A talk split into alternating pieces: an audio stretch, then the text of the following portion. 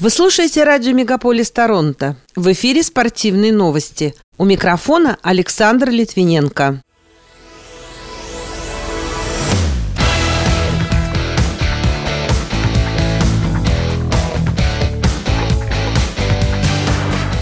Молодежная сборная Канады обыграла Швецию на чемпионате мира 2023 в Галифаксе. Александр Овечкин обошел Сидни Кросби и приблизился к рекорду Уэйна Грецки. Канадка Бьянка Андреевского победила испанку Гарбин Мугурусу на турнире Большого шлема в Австралии. Анатолий Токов проведет поединок за титул чемпиона Беллатор с американцем Джонни Эблином. Российский шахматист, не помнящий, начал 2023 год на третьем месте в рейтинге ФИДЕ. Эти и другие спортивные события Канады и России в этом выпуске на радио Мегаполис Торонто. В студии для вас работаю я, Александр Литвиненко. Здравствуйте. В Галифаксе состоялся очередной матч в рамках предварительного раунда молодежного чемпионата мира 2023 года. Молодежная сборная Канады встретилась со сборной Швеции. Представители кленовых листьев одолели своих оппонентов со счетом 5-1. Ранее они одержали верх над Австрией с результатом 11-0 и обыграли Германию 11-2. Александр Овечкин еще на три гола приблизился к рекорду канадского хоккеиста Уэйна Грецки, обогнав Сидни Кросби. Российский нападающий Вашингтона сделал хэт-трик в матче регулярного чемпионата Национальной хоккейной лиги против Монреаля, который завершился со счетом 9-2. Таким образом, Овечкин забил 804, 805 и 806 шайбы в регулярке. Он занимает второе место среди лучших снайперов истории НХЛ. Стали известны результаты игр, прошедшие накануне в Национальной хоккейной лиге. Так, Детройт оказался сильнее Оттавы 4-2, Виннипек одолел Эдмонтон с результатом 2-1, Торонто обыграл Колорадо со счетом 6-2, а Ванкувер уступил Калгари 2-3. Что касается еще одного матча в регулярном чемпионате текущего сезона, то встреча Нэшвилла и Вегаса закончилась в овертайме победой клуба из США 5-4. Калгари Флеймс сыграет с Эдмонтон Уиллерс в матче классики наследия Национальной хоккейной лиги в этом году, сообщает агентство РИА Новости. Встреча пройдет 29 октября на стадионе Содружества в Эдмонтоне. Она будет приурочена к 20-летию первой классики наследия, которая состоялась в 2003 году.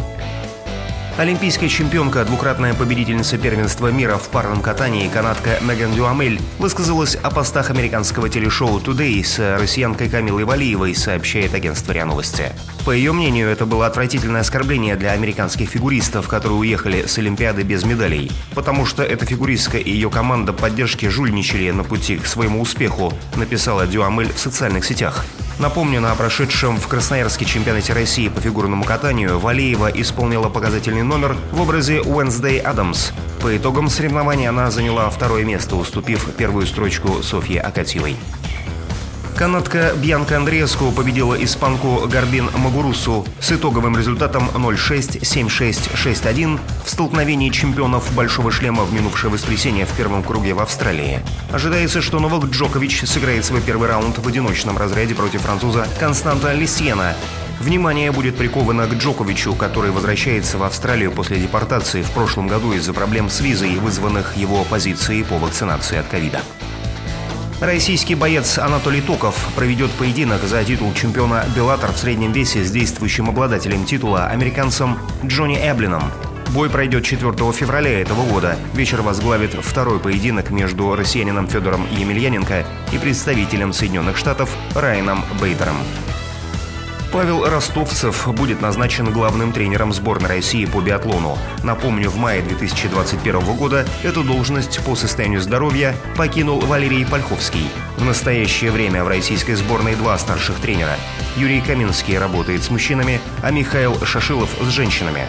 В декабре прошлого года Ростовцев покинул пост министра спорта Красноярского края и стал советником губернатора Александра Уса.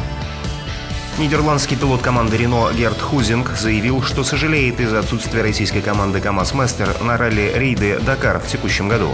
В марте Международная автомобильная федерация запретила проводить соревнования на территории России и Белоруссии за обострение ситуации на Украине и разрешила спортсменам этих государств выступать на международных соревнованиях только под нейтральным флагом. При этом сами гонщики должны выполнять ряд требований и обязательств, в том числе подписать декларацию приверженности принципам мира и политического нейтралитета. Из-за этого от участия в ралли-марафоне отказался автогонщик Сергей Корякин и команда «КамАЗ-мастер».